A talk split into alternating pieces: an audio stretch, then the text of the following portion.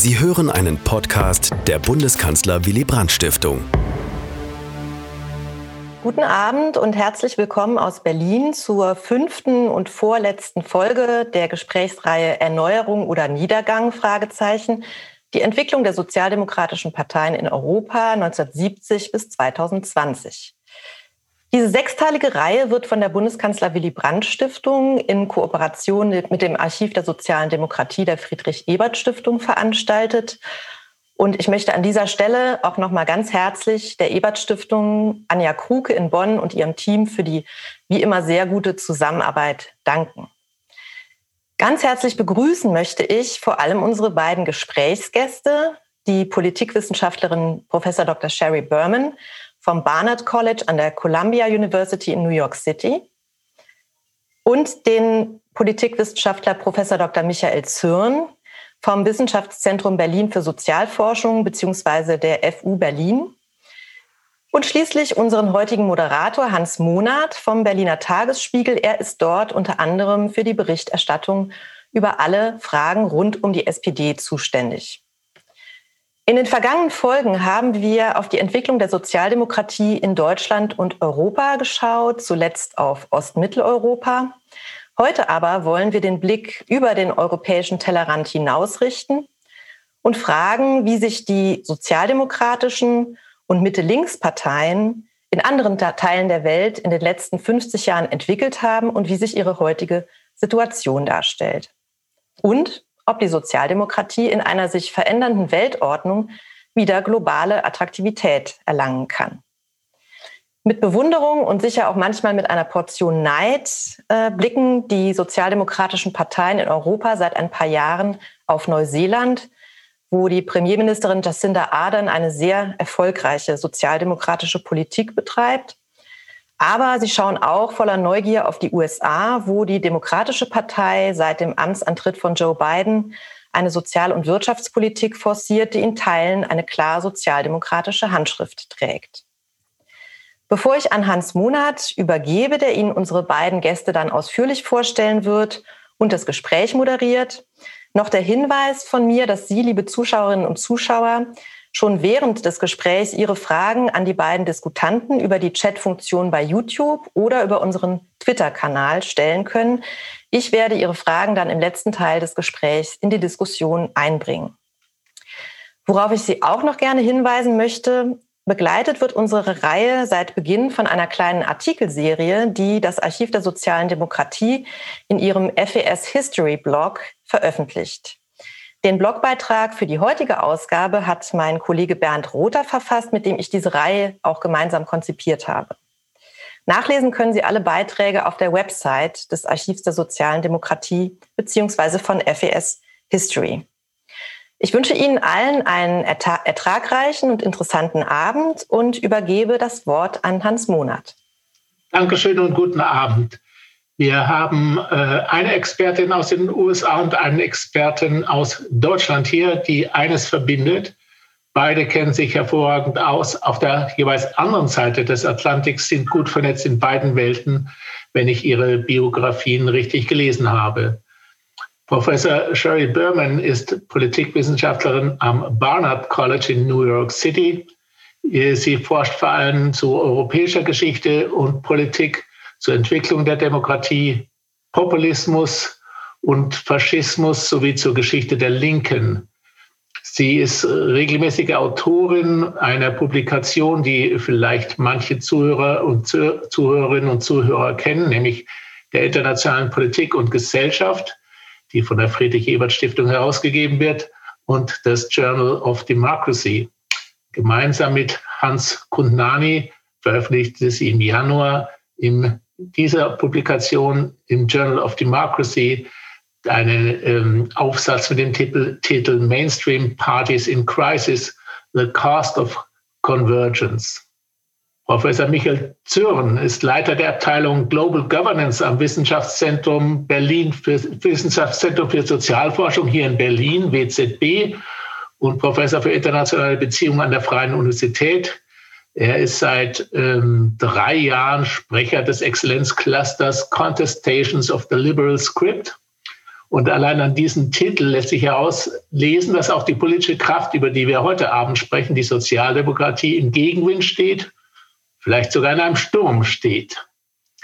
Sein jüngstes Buch ist vor wenigen Wochen erschienen mit dem Co-Autor Armin Schäfer. Es heißt Die demokratische Regression, die politischen Ursachen des autoritären Populismus. Ich glaube, das ist eine Erscheinung, auf die wir an diesem Abend noch zu sprechen kommen äh, werden. Äh, mein Name ist Hans Monat, ich bin politischer Korrespondent beim Tagesspiegel und Frau Mayer sagt es bereits, beobachte seit vielen Jahren die SPD eine Aufgabe, die, wenn Sie mir diese persönliche Anmerkung gestatten, den Beobachter zuweilen depressiv stimmen kann.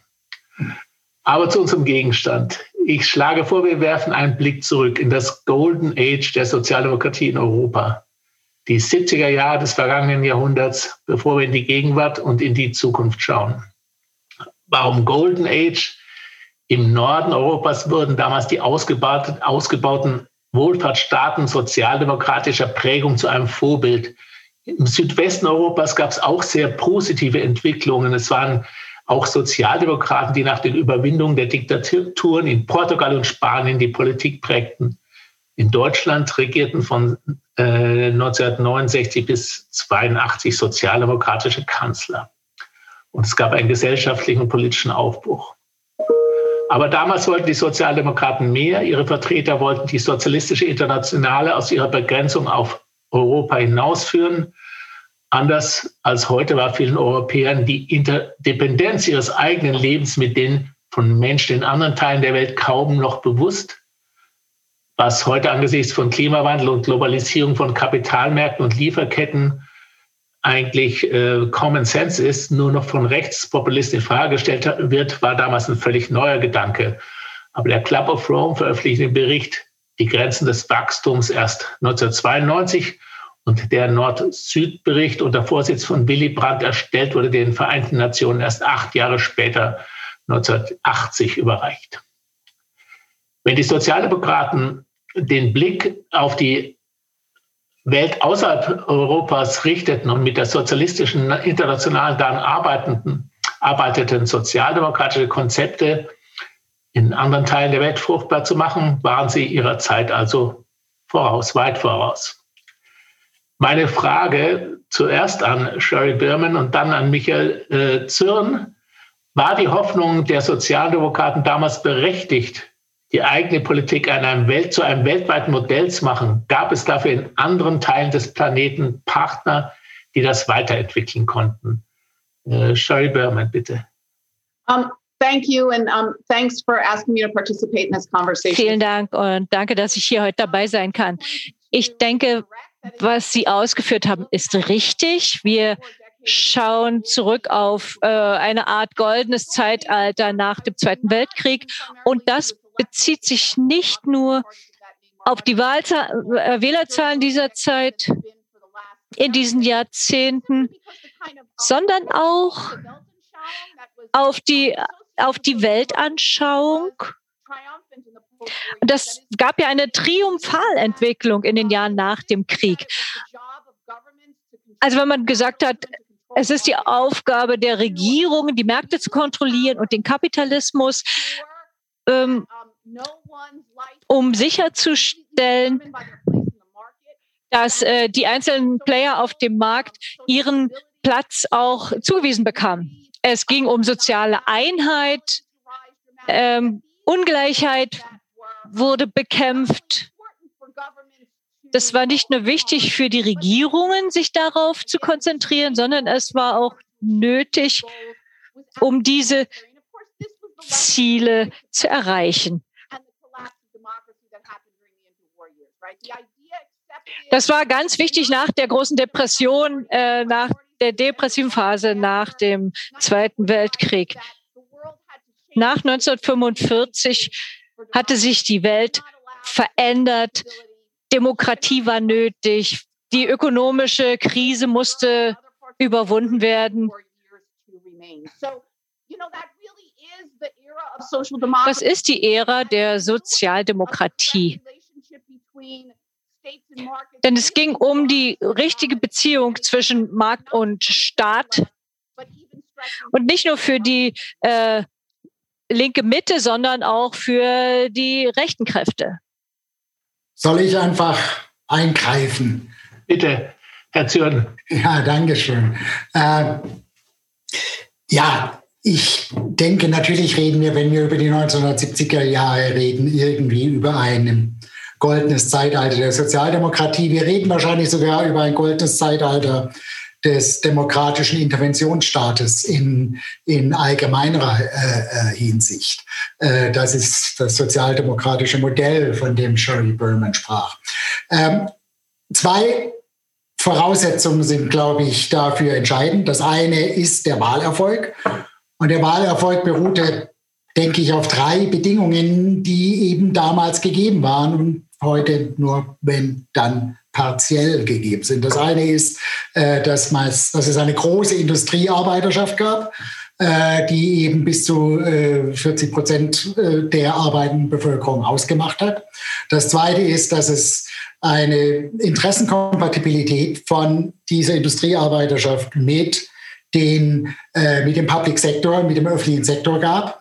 Äh, und das Dritte äh, ist, dass diese äh, beiden Gruppen äh, zueinander, miteinander die Mehrheit stellten und wie gesagt an und für sich keine eigenen Interessengegensätze hatten. Alles andere, alles, alle diese drei Faktoren sind heute in gewisser Weise etwas anders. Wir haben eine deutlich geringere Industriearbeiterschaft. Wir haben widerstrebende Interessen eines äh, tendenziell kosmopolitischen Widerstandes und einer tendenziell protektionistischen Arbeiterschaft äh, äh, und, und insofern sozusagen eine geringere Kompatibilität äh, dieser, dieser Koalition sozusagen. Das Zweite aber, und das ist in dem Zusammenhang der Frage meines Erachtens das Entscheidende, es gab eine Kompatibilität der Politiken dieser sozialdemokratischen Regierung mit der Weltordnung, mit einer Weltordnung, die man als eingebetteten Liberalismus bezeichnen kann und die eben den Raum geschaffen hat in eine prinzipiell offene Welthandelsordnung, Abfederungen, Einbettungen durch nationale Wohlfahrtsprogramme, durch den Aufbau des nationalen Wohlfahrtsstaates äh, zu ermöglichen. Diese Kompatibilität ist eben mit der Globalisierung ein Stück weit auch verloren gegangen. Entscheidend daran aber ist sozusagen, dass es dieses Programm war ein nationales Programm. Es bedurfte gar nicht der Kooperation zwischen den unterschiedlichen sozialdemokratischen Regierungen. Und insofern äh, ist es kein Zufall, dass die Dinge, die Sie bezeichnet haben, im Monat äh, der Brandt-Report und äh, Club of Rome, wenn man das jetzt der Sozialdemokratie zuschreiben möchte, dass das Dinge sind, die sich eigentlich viel mehr an den globalen Süden gerichtet haben.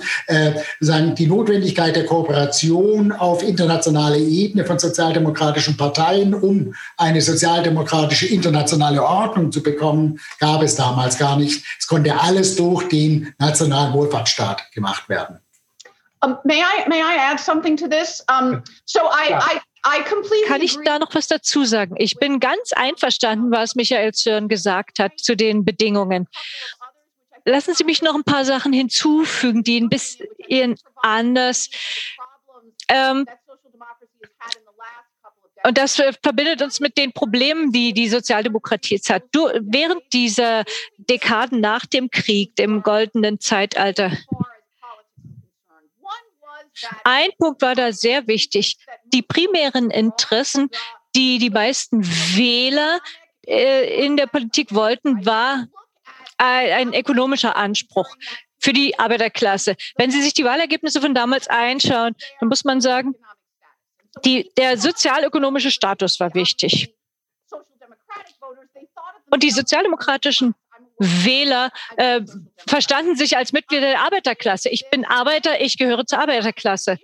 Und die primären Fragen äh, kippten ähm, an, aufgrund von ökonomischen Fragen. Wie wichtig soll die Rolle des Staates sein?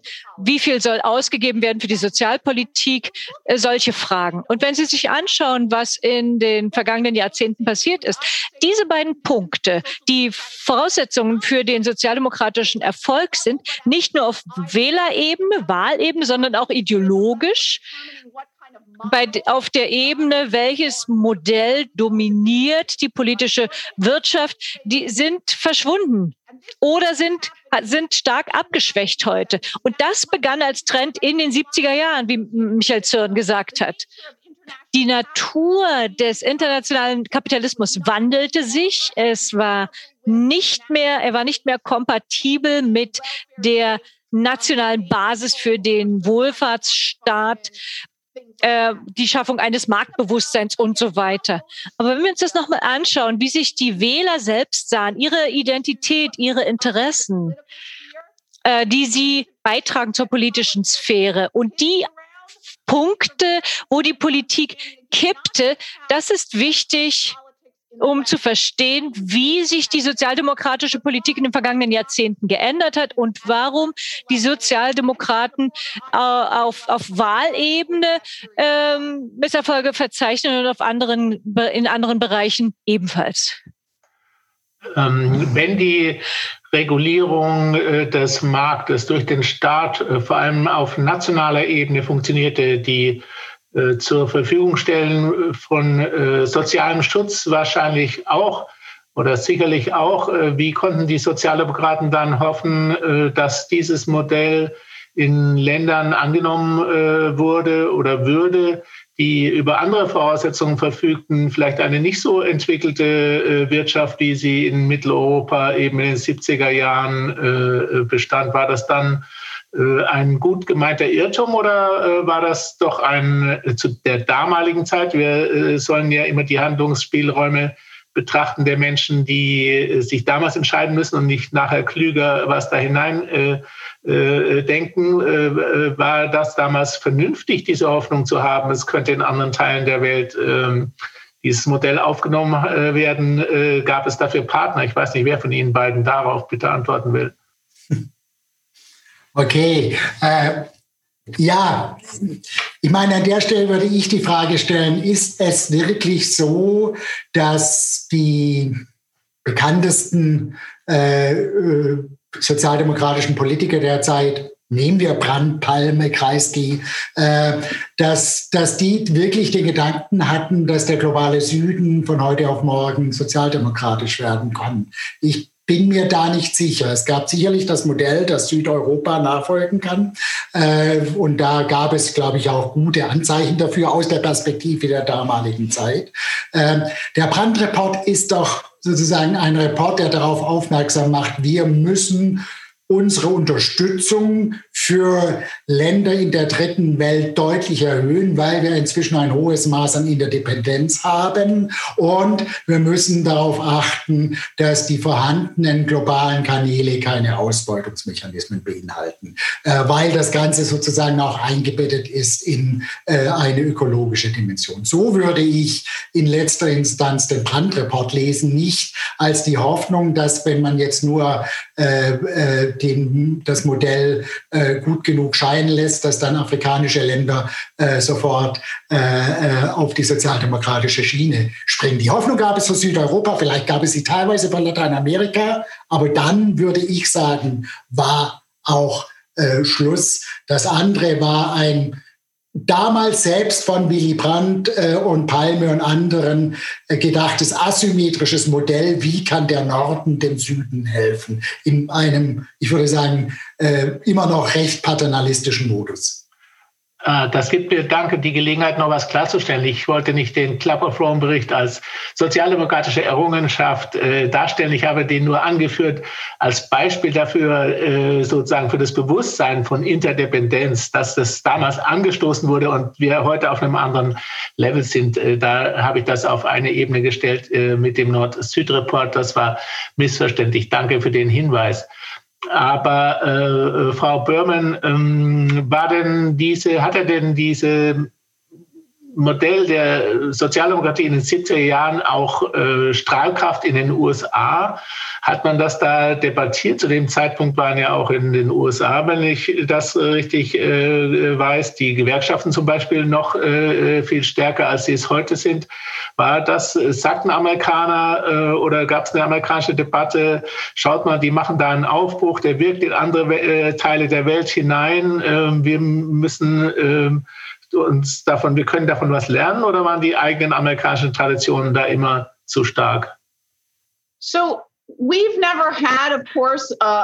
wir hatten nie wirklich so eine starke einheimische sozialdemokratische Partei oder so eine Tradition in den Vereinigten Staaten. Die amerikanische demokratische Partei ist Mitte links, mehr zur Mitte, als sie zu den der Arbeiterschaft tendiert wie in Europa. Da gibt es verschiedene Gründe dafür. Natürlich die amerikanische Geschichte, Zwei-Parteien-System. Und es gab verschiedene Zeiten in der amerikanischen Geschichte, die 60er Jahre zum Beispiel, wenn viele Dinge ähm, möglich waren in den 60ern, sowohl auf der Ebene der Rassenbeziehungen als auch auf der ökonomischen Ebene gab es Öffnungen, Möglichkeiten. Es gab die Notwendigkeit für Rassengleichheit und natürlich auch wirtschaftliche Reformen. Und da haben wir sehr viel mehr gemacht äh, an der Front der Rassengleichheit als an der wirtschaftlichen Front. Aber seit den 70er Jahren blieben die Vereinigten Staaten sehr stecken in diese Mitte äh, als mehr auf hm, sozialdemokratischere Positionen auszugehen und wir haben hier keine Fortschritte gemacht, was die äh, medizinische Betreuung angeht und natürlich auch die Bezahlung für Studien und so weiter, Bildung. Das ist natürlich erst in den letzten Jahr oder letzten zwei Jahren oder äh, im Vorfeld der Wahlen letztes Jahr, dass diese Reformen äh, die Vereinigten Staaten nach links brachten, was das Ökonomische angeht und auch die politischen Möglichkeiten. Die beiden Administrationen hat hier auch gesagt, äh, das oder was er gesagt hat, ist zum ersten Mal wieder etwas äh, Zugang zur medizinischen Betreuung gehen wird oder die Öffnung äh, der Wirtschaft oder auch die Reformen, die Biden unternehmen möchte, dass das äh, einer Art geringerer Art äh, sozialdemokratischer Herangehensweise entspricht wie äh, in Europa nach dem Krieg. Darf ich da noch, noch einen Punkt ergänzen? Ja. Hey. Ähm, ich, ich würde das erstens unterstreichen wollen und würde vielleicht an der Stelle dann auch dazu sagen, dass vielleicht Jacinta Ardern, Joe Biden und andere in gewisser Weise einen Vorteil haben. Sie können auf, diesem, auf dieser äh, Ebene zwischen Markt und Staat relativ frei agieren, das kombinieren mit soziokulturellen Fragen. Und sie müssen sich dabei aber nicht immer die Frage stellen, ob das eigentlich sozialdemokratische Tradition ist. Ich glaube, Sozialdemokratie heute ist eben auch sozialdemokratische Geschichte und sozialdemokratische Tradition. Das heißt, europäische Sozialdemokratie muss immer auch gedacht werden, ist diese Politik vereinbar mit der Geschichte, eine Arbeiterpartei zu sein, verbunden mit der Arbeiterkultur, verbunden irgendwie doch auch mit sozialistischen äh, Gedankengut, ver verbunden mit der Idee der materiellen Gleichheit. Äh, das, sind, das sind Elemente, die für mich einfach sozusagen ko-konstitutiv mit sozialdemokratischen Parteien sind. Und das unterscheidet die europäischen sozialdemokratischen Parteien in gewisser Weise äh, von äh, den, den links, äh, äh, leicht links von der Mitte angesiedelten äh, Parteien in den USA äh, oder Neuseeland. Das ist eine tolle Geschichte, eine wunderbare Geschichte, die aber vielleicht in mancherlei Hinsicht heutzutage auch zur Bürde wird, weil man bestimmte Maßnahmen gar nicht machen kann, weil man gleichzeitig noch die Frage stellen muss, ob sie eigentlich im Interesse der klassischen Klientel der Sozialdemokratie ist. Das macht die Aufgabe schwerer. Gut, ähm, Sie haben schon gesagt, äh, Frau Börmen äh, sei in einem geringeren Teil sozialdemokratisch, was Biden macht. Immerhin ein Konjunkturpaket von 1,8 Billionen Dollar, äh, die Stärkung von Familien, ein Elterngeld und finanzieren will das durch kräftige Steuererhöhungen für Vermögende. Hier die angesehene Zeitung, Süddeutsche Zeitung, äh, schrieb, Bidens Plan sei, ich zitiere, der Versuch einer groß angelegten Sozialdemokratisierung, mit der die USA nachholen soll, was in anderen Industrieländern längst Standard ist. Zitat äh, Ende. Ist das dann ein bisschen deutsche Überheblichkeit, äh, so ein Urteil, ähm, weil es auch amerikanische Traditionen ja gibt, äh, an die beiden anknüpfen kann. Der New Deal von Theodore Roosevelt, äh, der ja ganz ähnliche Elemente hatte. Ähm, ist das deutsche Überheblichkeit, wenn so ein Urteil äh, und äh, er schöpft eben auch aus eigenen Quellen? So, I mean, that's a that's a great question. I mean, eine sehr gute Frage. Wir müssen uns natürlich erinnern, dass Biden viele dieser äh, Politiken durch den Kongress bringen muss und äh, und der möchte natürlich nicht alles durchbringen. Einiges kann natürlich durch die ähm, Vereinigung gemacht werden. Aber wir haben natürlich hier auch den Fall, dass wo man eine Politik durchbringen möchte, muss man 60 Prozent Hürde überschreiten im Senat. Und die Republikanische Partei ist natürlich nicht willens, irgendetwas, was Biden vorschlägt, durchgehen zu lassen. Aber wenn er alles durchbringt, was er möchte, die Ausgaben sind sehr groß und der Wunsch, äh, so etwas wie Kindergeld umzusetzen oder vielleicht auch die äh, Gesundheitsversorgung zu verbessern, das sind sehr große Änderungen. Die werden natürlich die Vereinigten Staaten nicht an Europa vorbeibringen. Das wäre vielleicht erstmal so etwas äh, zu erreichen, das die europäischen äh, Länder schon lange haben. Das wäre natürlich eine bedeutende Änderung, wenn diese Politiken umgesetzt werden können vielleicht äh, in einem größeren Maße, als es in den 60ern gewesen ist, wie wir schon zurückgeschaut haben auf den neuen Deal. Natürlich, je nachdem, was Biden machen kann, werden wir große Veränderungen in der amerikanischen Politik sehen. Aber wie Michael auch gesagt hat, es gibt natürlich Plus und Minus, wenn wir Biden betrachten oder auch Jacinda Ardern. Ähm, das sind keine Parteien mit starker sozialdemokratischer Tradition. Ja, natürlich auf der einen Seite befreit sie es davon, diese Fragen zu beantworten. Ist das konsistent oder nicht?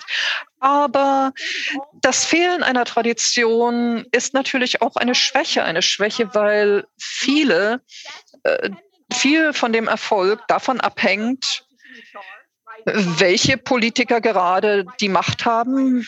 Biden ist der richtige Mann zur richtigen Zeit. Jacinda Ardern ist jung, charismatisch und äh, sie haben eine starke Partei hinter sich. Diese Politiken werden sehr fragil, kommen natürlich sehr abhängig von dem Personal, von dem Umfeld und natürlich auch, was die Wähler möchten.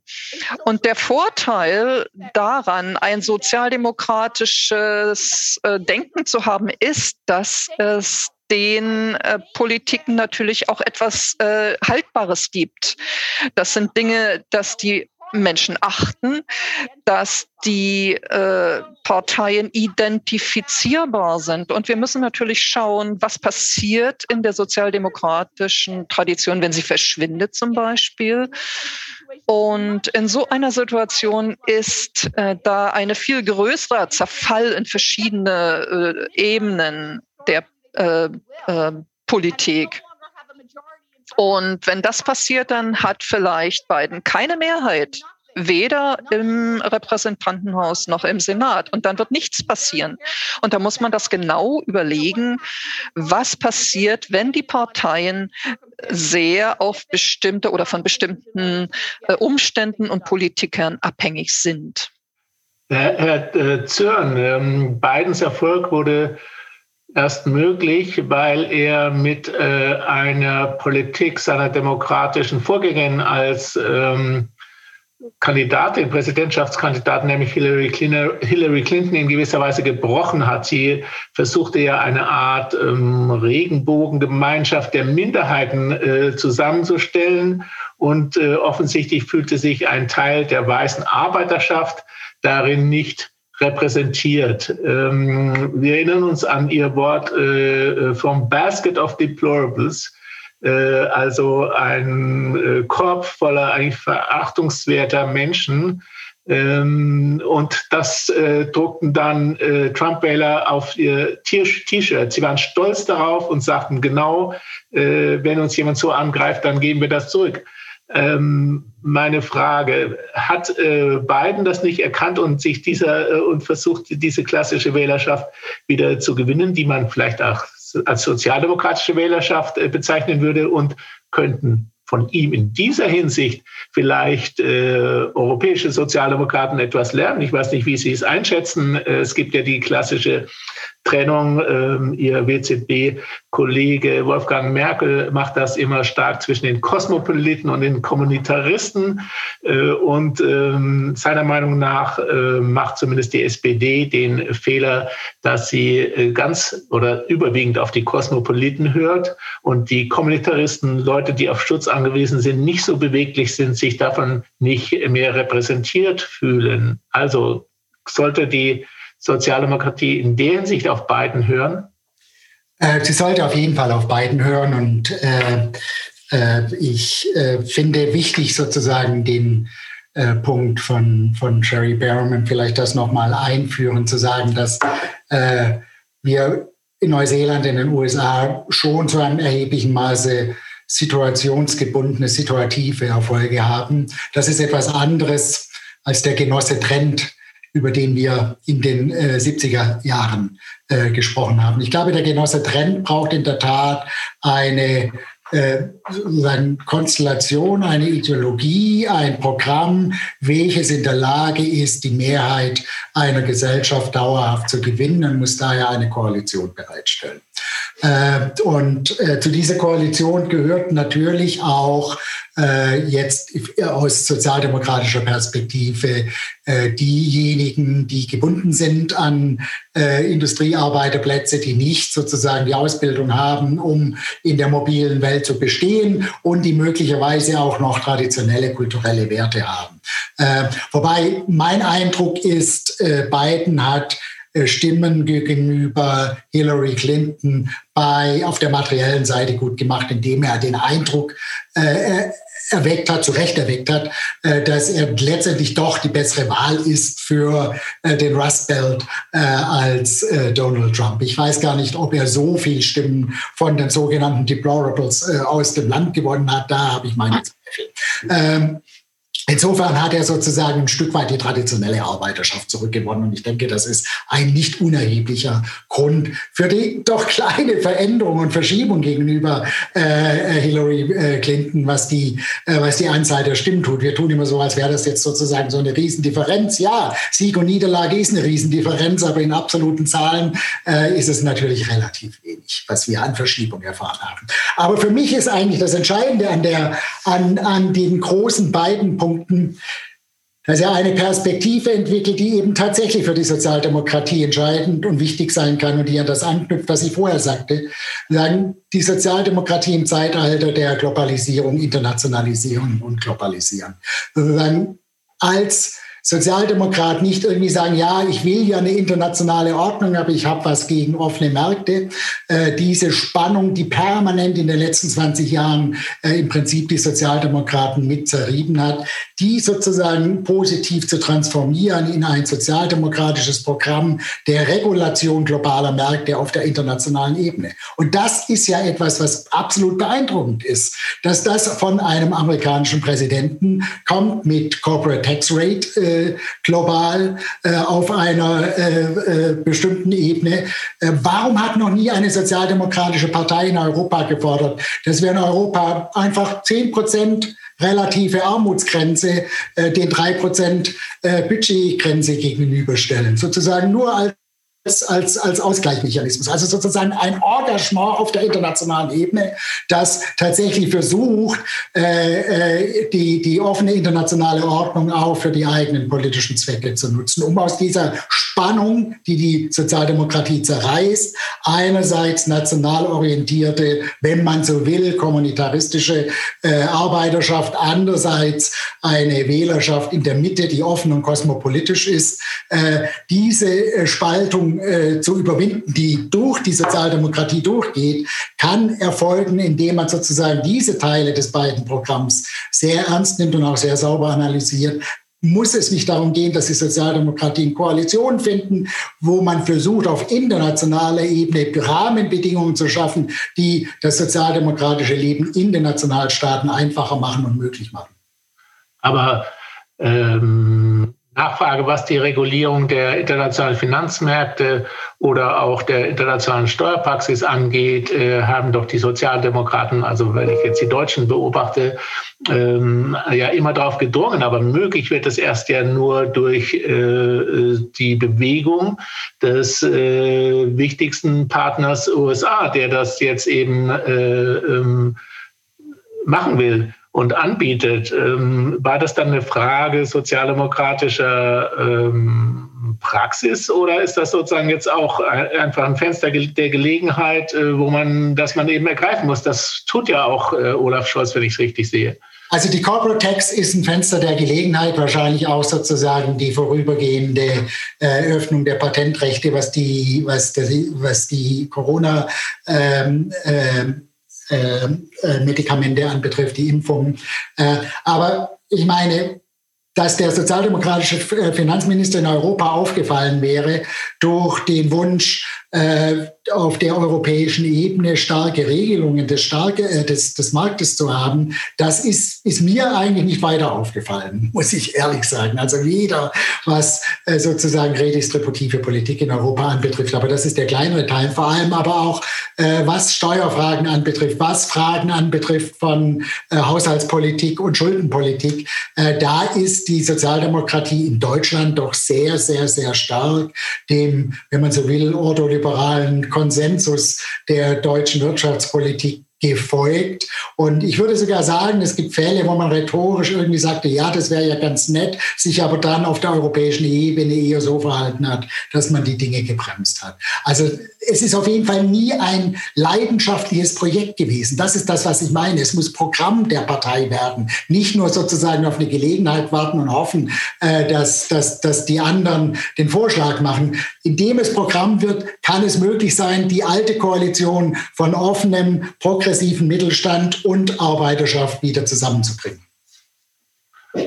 Okay, ähm, und äh, nochmal zu der Frage, hm, Sie haben das äh, auch erwähnt, ähm, was ermöglicht das Bündnis zwischen ähm, klassischen Arbeitern, die ja nicht mehr so viele sind, oder Leuten, die nicht so gut äh, ausgebildet sind, die nicht mobil sind, die von Grenzöffnungen für waren, vielleicht profitieren von Kapital, vielleicht schon nicht mehr, von Menschen, äh, Grenzöffnungen für Menschen, die sich vielleicht bedroht fühlen und denen die Gewinner der äh, Globalisierung sind. Äh, was, äh, also Sie, Sie haben diese Projekte vorgestellt, äh, da können die Leute sehen, die tun was für uns, die schützen uns, äh, die ähm, äh, ermöglichen nicht Kapitalflucht und ähm, dass die Reichen sich bedienen in dem Maße, wie sie es jetzt tun. Aber was gehört noch dazu? So, Frau Berman? So, look, I think there are some common challenges. Um, ich glaube, es gibt hier gemeinsame Herausforderungen auf beiden Seiten des Atlantiks. Das zeigen ja Ihre äh, Fragen und auch Michael Cerns Kommentare. Was ist das richtige sozialdemokratische Programm für die aktuelle Ära? Und welche Koalitionen sind hier möglich, damit die Sozialdemokraten Wahlen gewinnen? Und diese Herausforderung, wie versöhnen wir diese beiden Wählerschaften? Ja, die Arbeits Arbeiterklasse Wähler und die, die mittler, mittleren Schichten der Bevölkerung. Die Manifestation ist hier anders in Europa dann die letztere Gruppe, die gebildeten, fortschrittlichen, kosmopolitischen Wähler, die Sie hier haben. Ja, das ist das, was wir in den Vereinigten Staaten nicht haben. Ähm, sie wählen also für die Grünen oder für die neue, neuen linken Parteien, in Deutschland zum Beispiel. Arbeits Arbeiterklasse Wähler in den Vereinigten Staaten und in Europa wählen nicht unbedingt links, sondern wählen die populistische Rechte. Und das ist ein Trend, den wir den, seit den späten 90er Jahren in Europa und in den USA beobachten. Aber äh, Wähler aus der Arbeiterklasse, weniger gebildete Wählerschichten, äh, fallen komplett aus der Wählerschaft raus. Die wählen einfach nicht mehr. Andere wandern ab zu anderen Parteien. Und wenn, wenn Sie sich das jetzt anschauen mit den, ähm, bei den rechtsextremen Parteien, Deutschland äh, sieht, in Deutschland sieht es da ein bisschen anders aus. In den Vereinigten Staaten hatte die äh, die Koalition für Trump eine große Gruppe von weißen aber Mitgliedern der Arbeiterklasse, der Arbeiterschaft. Und äh, für beiden war es vielleicht möglich, eine kleine Menge dieser Wähler zurückzugewinnen. Äh, weiße, schlecht ausgebildete Wähler aus der Arbeiterklasse. Das ist ein, ein kleiner Teil der Wählerschaft in den USA. Und die waren ähm, auch äh, wichtig für seinen Weg. Aber das ist anders als in Europa. Die Sozial sozialdemokratischen Arbeiterparteien sind groß genug, Wahlen zu gewinnen, sind auch noch in der Lage, eine Koalition zu, ähm, zu dominieren. Wenn, Sie, wenn, man sich die Wahlen in Großbritannien anschaut, da Großbritannien, da sind, äh, ist die Labour-Partei immer noch stark. Die SPD in Deutschland liegt bei 15 Prozent, hat viele Stimmen verloren und viele Wähler der Arbeiterschaft sind abgewandert zu anderen Parteien. Es ist wichtig, diese Wähler zurückzugewinnen. Was ich sagen kann, ist, das funktioniert nicht, solange ähm, wirtschaftliche Fragen die politische Agenda dominieren. Warum? Diese Gruppen haben ganz anderen Zugang zu diesen vielen, äh, diesen Problemen. Wähler aus der Arbeiterschaft, schlechter ausgebildet, äh, sind eine ganz andere Bevölkerungsgruppe als die, äh, die, die grünen Kosmopoliten. Die Kosmopoliten äh, tendieren eher nach links und die Mitte-Links-Parteien äh, werden einfach sterben. Die werden platt gemacht. Es ist nicht möglich, diese beiden Gruppen zusammenzuhalten. Die einzige Möglichkeit für diese beiden Gruppen, sich wieder zusammenzufinden, liegt äh, in dem, äh, in dem, wofür sie wählen sollen. Und wenn die Sozialdemokraten wieder, und das hat ja Michael Zörn gesagt, wenn sie sich wieder leidenschaftlich zeigen für Wirtschaftsprogramme, dann werden diese Gruppen zurückkommen. Äh, sowohl national auch auf internationaler Ebene. Wenn, wenn hier die Mehrheit der Bevölkerung äh, daraus Nutzen ziehen kann. Wenn die Sozialdemokraten das nicht erkennen und äh, bringen und das nicht ins Bewusstsein der Menschen bringen, dann wird das sehr schwer,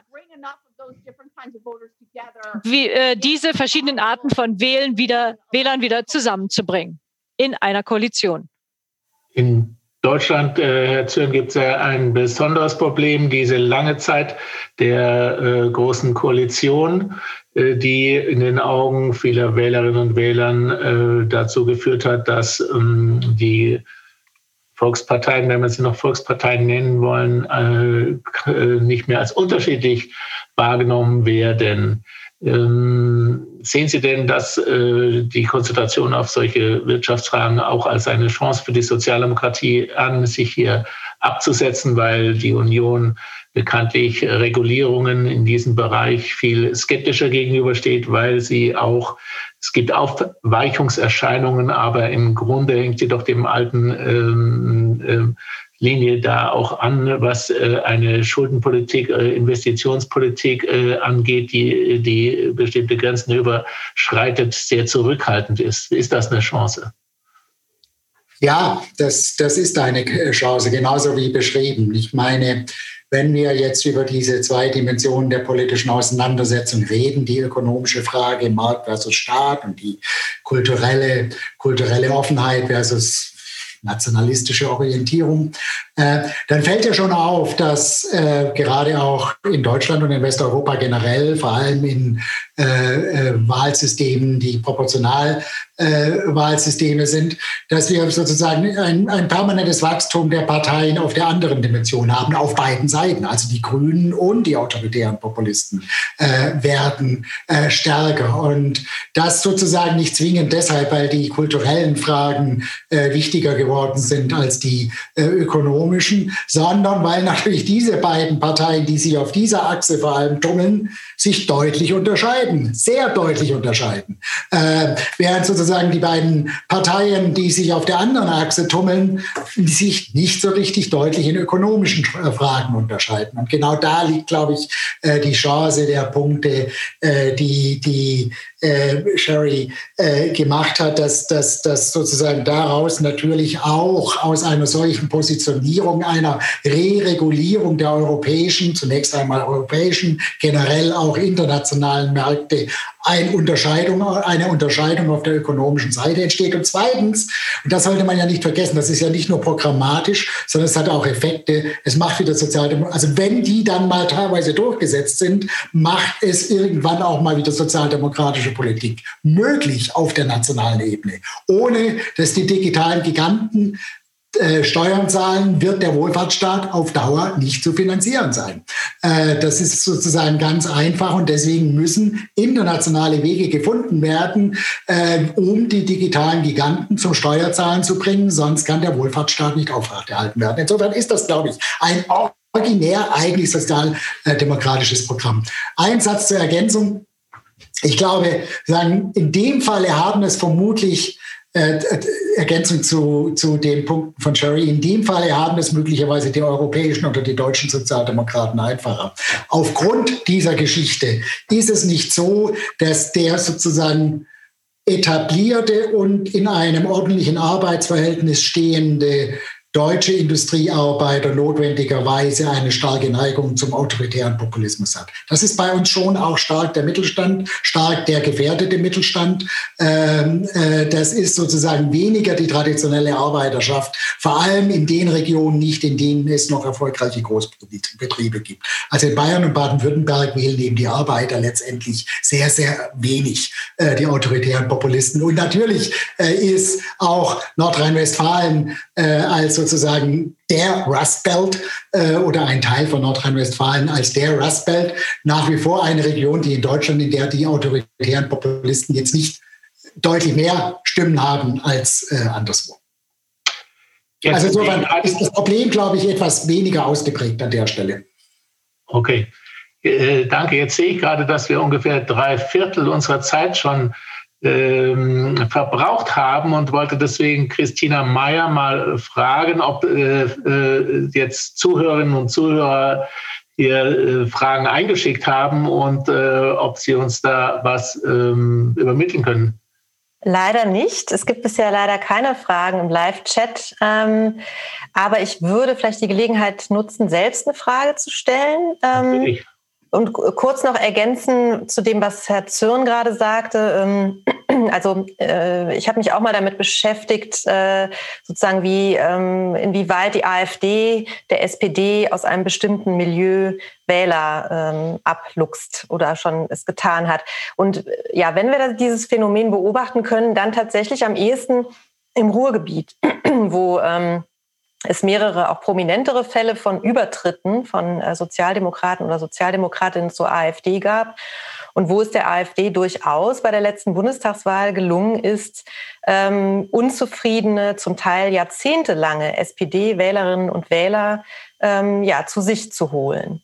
Ähm, und das ist sicherlich nicht das einzige Problem, was die SPD im Moment hat, wenn es darum geht, dass sie Wähler und Wählerinnen verliert an andere Parteien, aber sie verliert eben auch in einem bestimmten Milieu an die AfD. Ähm, und meine Frage äh, allerdings zielt jetzt nochmal in eine ganz andere Richtung, nämlich doch nochmal ans andere Ende der Welt. Ähm, Herr Zürn, Sie hatten vorhin auch kurz nochmal über Jacinda Ardern und Neuseeland gesprochen und das, äh, den Aspekt angesprochen, dass die Tradition vielleicht eben äh, in, außerhalb Europas keine so große Rolle spielt in, in den Mitte-Links-Parteien ähm, wie, ähm, ja, wie bei uns. Ähm, immerhin ist es ist ja trotzdem eine, eine Labour Party mit einer Tradition in Neuseeland. Das ist ja jetzt keine neue Partei. Deswegen, ich möchte Sie beide gerne nochmal fragen, was erklärt diesen äh, phänomenalen Erfolg äh, von Jacinda Ardern in Neuseeland? Ist das doch auch irgendwie die, ja nicht die Insellage Neuseelands, aber eben, dass dieses Land ja nun in vielerlei Hinsicht ähm, für sich äh, viele Dinge regeln kann und fernab vom Schuss ist. Es ist eine sehr, sehr insgesamt sehr progressive, äh, friedliche Gesellschaft, wenn man das so nennen darf. Äh, also ich habe es mal erlebt dort. Äh, wie erklären Sie sich diesen Erfolg und was kann man daraus vielleicht lernen? Vielleicht zuerst Sherry Berman. Well, look, I'm not uh, I'm not sure how much ich be learned from the New Zealand bin case. nicht so sicher, was wir da lernen können, außer in einer Zeit, wenn die Menschen sehr flexibel sind äh, in ihrer Wahl, anders als in den 50ern, 60ern. Da waren die äh, Wahlmuster sehr stabil in Europa. Die Leute haben wieder und wieder diese Partei gewählt. Und jetzt, äh, wo sich das ändert, eine charismatische Politikerin ist natürlich ein Pfund, mit dem man wuchern kann in einer Partei. Jacinda Ardern ist jung, sie ist charismatisch, sie ist eine attraktive Person, die ist ein neues, frisches Gesicht und äh, jemand von außen. Und was Covid angeht, ist natürlich die sehr isolierte Lage Neuseelands hilfreich. Und diese Covid-Geschichte äh, ist natürlich sehr gut gelaufen und das hat ihre Popularität unterstützt. Und äh, was wir von anderen Sachen lernen können, was wir in Neuseeland auch gesehen haben, haben wir, äh, ist, dass es da eine liberale Wendung gab, eher als in anderen Ländern. Und vielleicht sollten wir auch unterstreichen, dass bestimmte Trends die Arbeiterpartei unterstützt haben. Aber sie ist charismatisch, wie ich schon sagte, die sehr gut für das Land ist und sie nach links gebracht hat. Und es gibt keine großen Rückgang in der Unterstützung dessen, was wir links, linke ökonomische Politik nennen können. Selbst in den Vereinigten Staaten zum Beispiel.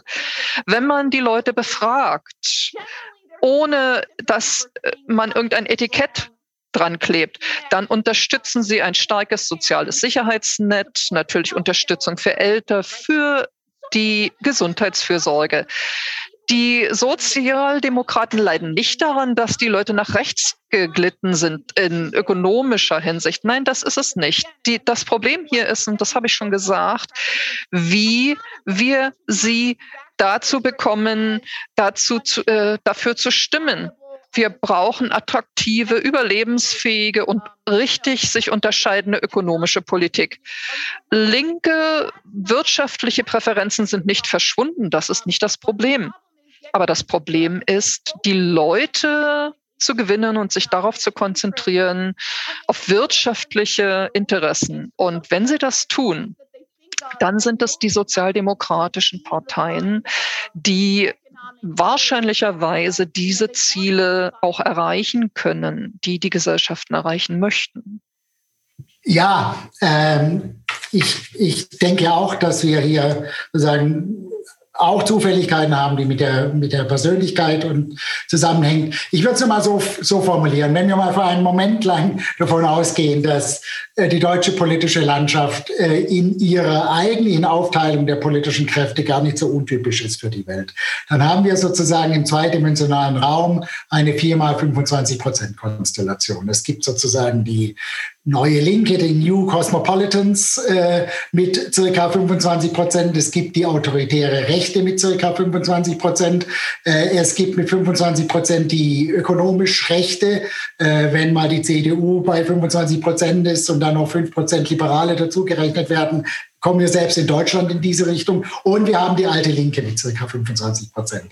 Wenn es aufgrund von historischen Bedingungen, aufgrund des Wahlsystems wie in den USA äh, gelingt, äh, sozusagen diese, diese Zweidimensionalität auf eine Dimension zurückzufalten, äh, also was Trump letztendlich gemacht hat, die alte Rechte mit der neuen Rechte, Rechten zu verbinden, äh, Ähnliches ist eben in Neuseeland aus anderen Gründen, nicht aus Gründen des Wahlsystems, aber eher aus sozusagen historisch-kulturellen Gründen gelungen, dass hier eben mit dieser äh, charismatischen Person es gelungen ist, letztendlich äh, die, die äh, neue Linke und die alte Linke zusammenzuführen und dadurch einen solchen Wahlerfolg zu haben. Aber weil es sozusagen immer eine mehr oder weniger zusammen, äh, zufällige Zusammenführung von zweimal 25 Prozent ist, äh, ist es äh, auch eine relativ instabile Geschichte, die eben der Gefahr der Fluktuation unterliegt.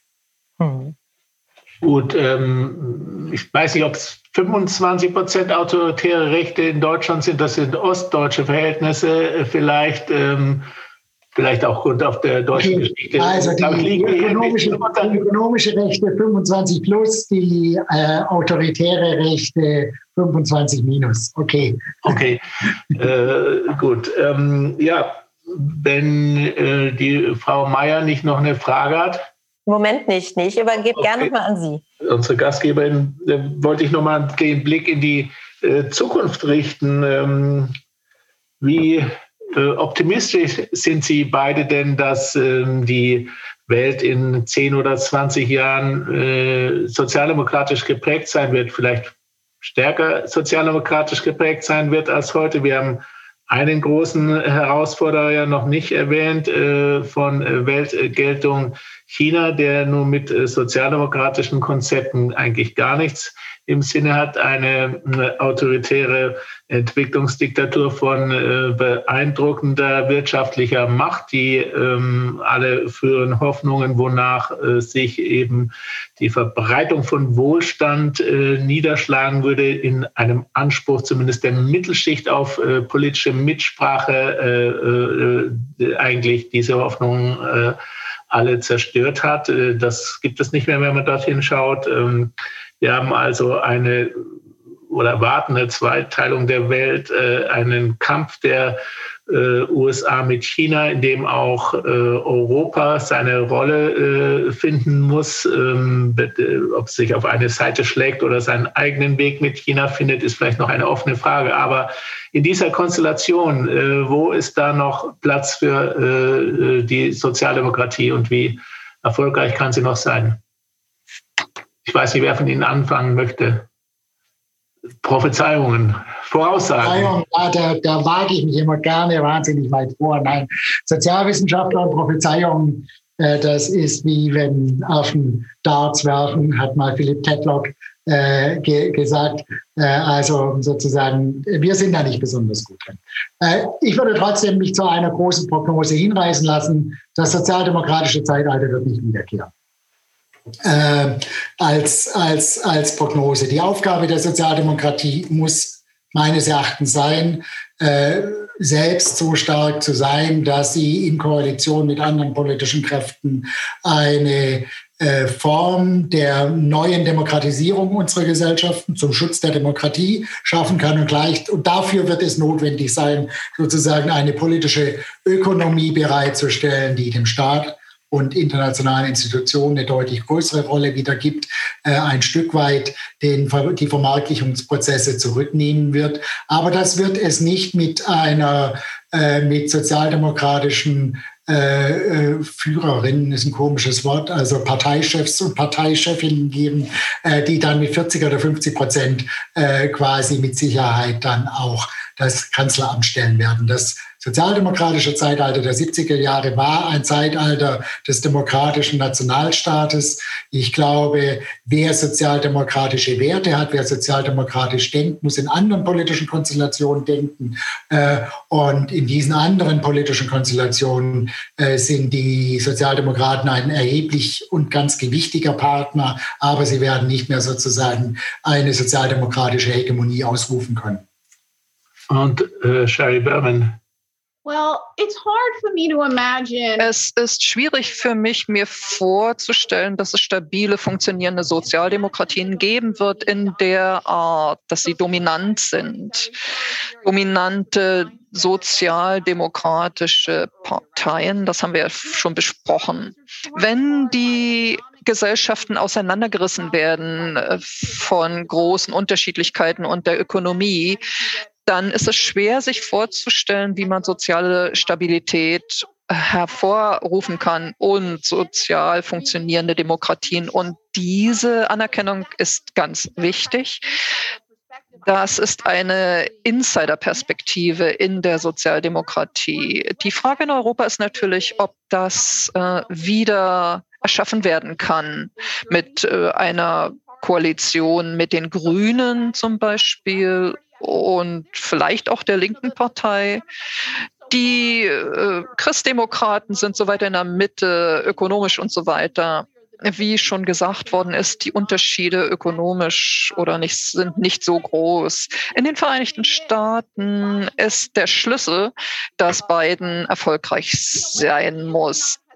Ob er das sein wird oder nicht, das wird natürlich große Auswirkungen haben auf den Erfolg der amerikanischen Demokratie in der Zukunft und äh, eine Vereinigte oder Vereinigte Staaten, die natürlich einer bestimmten internationalen Ordnung verpflichtet ist und dem Fortschritt. Und ich sehe noch nicht so richtig, wie man wirklich erfolgreich mit China äh, oder China handhaben kann, dass es natürlich eine positive Entwicklung gibt und nicht nur ein Nullsummenspiel ist. Das ist schwer für mich, mir vorzustellen, wie die Welt weiter progressiv vorwärts geht, ohne eine starke Linke, ohne einen starken Unterstützung für diese Art von sozialdemokratischen Verhältnissen äh, und dem Staatsmarkt. Ich bin natürlich Amerikanerin, aber ich denke, dass die Richtung, die die Vereinigten Staaten in der nächsten Zeit nehmen werden, wird sehr entscheidend sein. Weil ohne die Vereinigten Staaten als stabile und attraktive Demokratie wird es schwierig sein, eine internationale Koalition zusammenzuhalten und viele der problematischen Tendenzen zurückzu drücken aus China und Russland. Und ich bin ein wenig optimistisch, dass die allgemeine Sozialdemokratie in der Welt eine große Unterstützung behalten wird bei den vernünftigen Menschen, die diese soziale und politische Stabilität sehen möchten. Und das ist natürlich notwendig für den Erfolg überall. Sozusagen zu dieser großen Aufgabe, äh, dass die internationale Ordnung, die liberale internationale Ordnung starke linke Kräfte braucht, aber umgekehrt die starken linken Kräfte von einer liberalen internationalen Ordnung abhängig sind. Äh, da steckt sozusagen die, die, gegenseitige Abhängigkeit dieser beiden äh, Seiten äh, zusammen. Und äh, insofern waren natürlich die letzten 20 Jahre schon hart, weil an beiden Seiten äh, vieles verloren gegangen ist. Äh, die letzten zwei oder drei Jahre geben wieder etwas mehr Hoffnung. Gerade was, das, was diese doppelte Abhängigkeit anbetrifft. Sie waren sich äh, beide äh, einig in der ähm, Analyse, wenn ich es richtig verstanden habe, dass es einen Bedarf gibt und eine Zustimmung gibt zu den sozialdemokratischen Inhalten. Insofern, wenn wir äh, auf die Zukunft schauen, vielleicht ähm, der sozialdemokratische Historiker Heinrich August Wickler, der mal über das Projekt des Westens gesagt, das Projekt ist klüger als seine Protagonisten. Dann können wir hoffen, dass auch das sozialdemokratische Projekt klüger ist als seine Protagonisten und deswegen noch eine gute Zukunft hat. Ja, ich danke Ihnen beiden äh, sehr für Ihre äh, Beiträge. Ich habe viel daraus gelernt. Und ähm, äh, Frau Mayer wird äh, uns jetzt noch sagen, wie es in dieser Reihe weitergeht. Dankeschön. Ja, nicht, ich kann nicht sagen, wie es mit der SPD weitergeht, aber immerhin mit dieser Reihe. Ja, auch Ihnen möchte ich nochmal ganz herzlich danken, Sherry Berman, Michael Zürn und Hans Monat, für diese spannende Diskussion mit einer gemischten Bilanz. Äh, aber glauben Sie nicht, dass die vorherigen Folgen immer mit besonders optimistischen Bilanzen geendet hätten? Ähm, ja, und ein wichtiger Hinweis an äh, Sie, liebe Zuschauende. Der sechste und letzte Teil unserer Reihe war eigentlich für den 17. Juni angekündigt, musste jetzt aber auf Montag, den 14. Juni vorgezogen werden, äh, wie immer um 18 Uhr. Und dort wird äh, die Historikerin Christina Morina von der Uni Bielefeld eine Bilanz dieser Reihe ziehen und im Anschluss mit dem Politikwissenschaftler Herfried Münkler und meinem Kollegen Bernd Rother äh, diskutieren und auch noch einmal die Zukunftsperspektiven der Sozialdemokratie ausloten. Hubertus Heil musste uns leider kurzfristig wegen eines wichtigen Termins absagen. Wir würden uns äh, dennoch sehr, sehr freuen, Sie wieder hier auf diesem Kanal begrüßen zu dürfen. Und ich wünsche Ihnen allen jetzt äh, in Berlin und New York und anderswo einen schönen Abend und vielen Dank. Ciao. Guten Abend. Tschüss. Guten Abend. Dies war ein Podcast der Bundeskanzler Willy Brandt Stiftung. Für mehr besuchen Sie uns auf www.willy-brandt.de.